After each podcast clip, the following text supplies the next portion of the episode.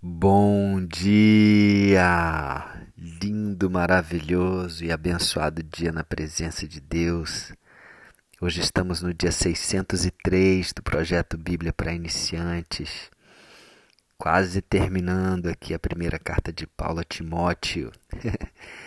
Vamos no capítulo 6, no versículo 17 até o 19, mais três versículos onde Paulo adverte veementemente sobre a questão da utilização do dinheiro.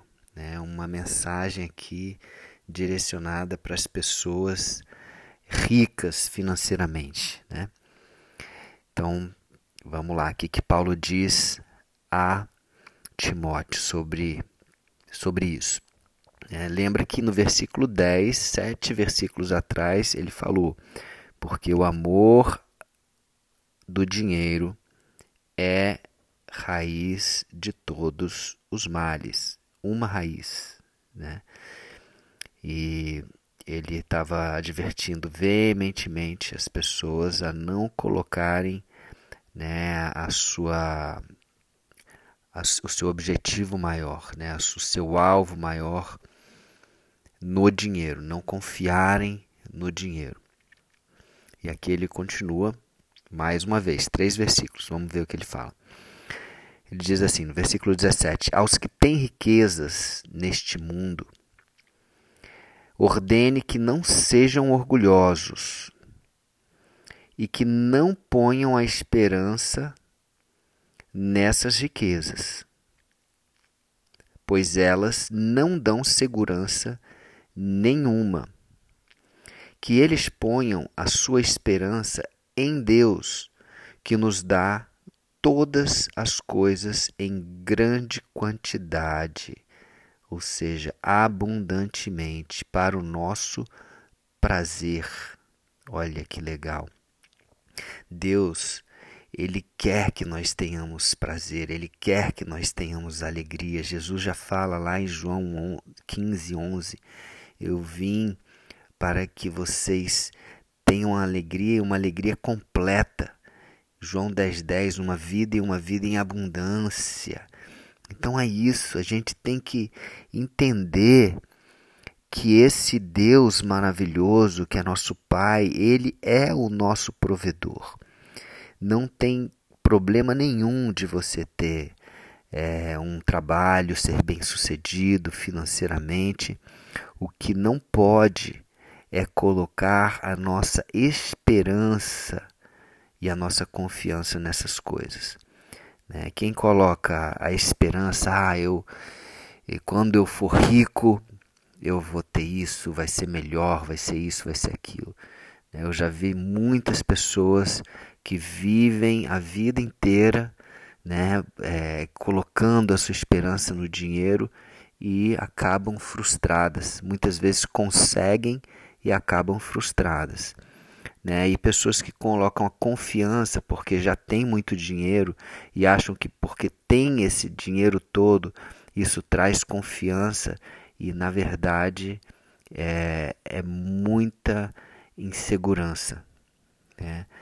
Porque elas podem até ter muito dinheiro, mas não tem paz, não tem normalmente, né? não, nada nada de errado e não é impossível né, a pessoa ter dinheiro e ter também paz, e ter esperança e ter confiança, mas é o que Deus já vem alertando há muito tempo sobre isso. A gente vê até, hoje eu estava vendo, estudando um pouquinho, falando sobre Salomão.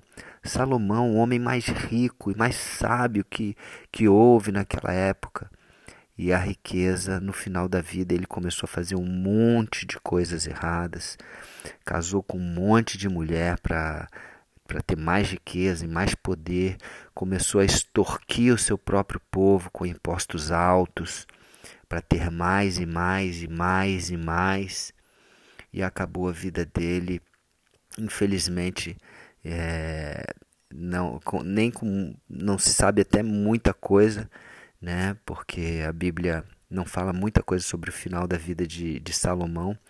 É bem, bem sucinto, mas o que a gente sabe que ele começou a adorar outros deuses, por causa das mulheres que a construiu, é, tantas imagens né, para várias mulheres de outras é, religiões. Né? A primeira esposa dele, que foi a filha de Faraó, já começou aí, começou mal. Então é isso, não podemos colocar a nossa esperança e a nossa confiança no dinheiro. Versículo 18. Mande que façam o bem, esses ricos, mande-os que façam o bem, que sejam ricos em boas ações também. Não só em ter dinheiro, mas que sejam ricos em boas ações, que sejam generosos e estejam prontos para repartir com os outros aquilo que eles têm ou aquilo que eles é, que Deus colocou para eles administrarem, né? Porque no fundo, no fundo, nada é nosso, tudo é de Deus. Né? A nossa saúde é de Deus, nosso dinheiro é de Deus. Hum, a gente é apenas administrador e mordomo daquelas coisas que Deus coloca para nós, né? E, é, as, as bênçãos que nós temos foram permissões de Deus para as nossas vidas, porque se Ele não permitisse, nem vivo nós estaríamos. É.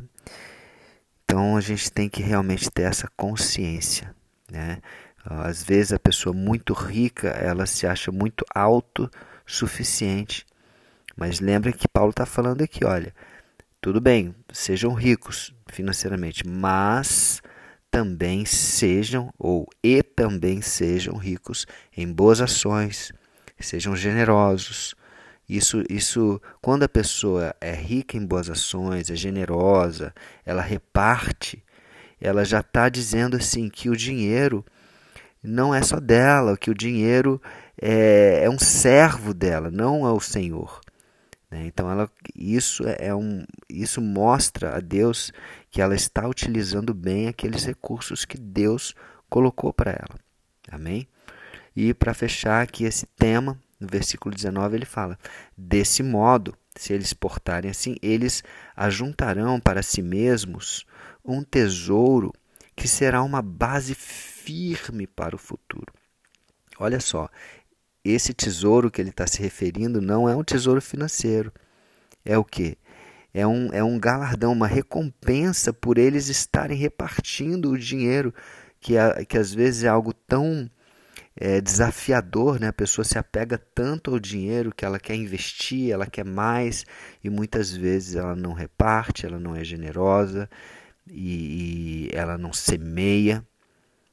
A questão do, do dízimo, por exemplo, é, eu, eu vejo como um mandamento de Deus que é uma prova, é um teste para que ele, para que a gente não se apegue ao dinheiro, né? Ele dá para a gente, então a gente retorna para ele uma parte daquilo que é dele já, é, né? tudo é dele, mas se fosse 90% seria mais desafiador, né? mas é 10%.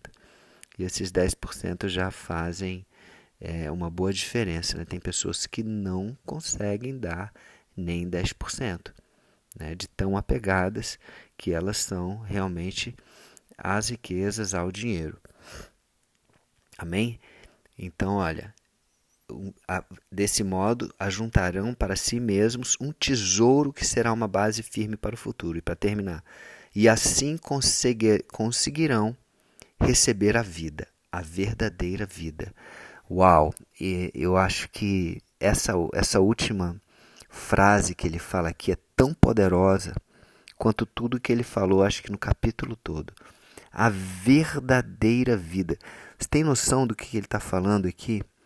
Ele está dizendo que essa vida que a gente vive aqui não é a verdadeira vida. A verdadeira vida é quando nós estivermos já na eternidade, que é o que? A vida eterna. Ele, ele trata dessa vida aqui como se não fosse a verdadeira vida, e sim o que? Um teste.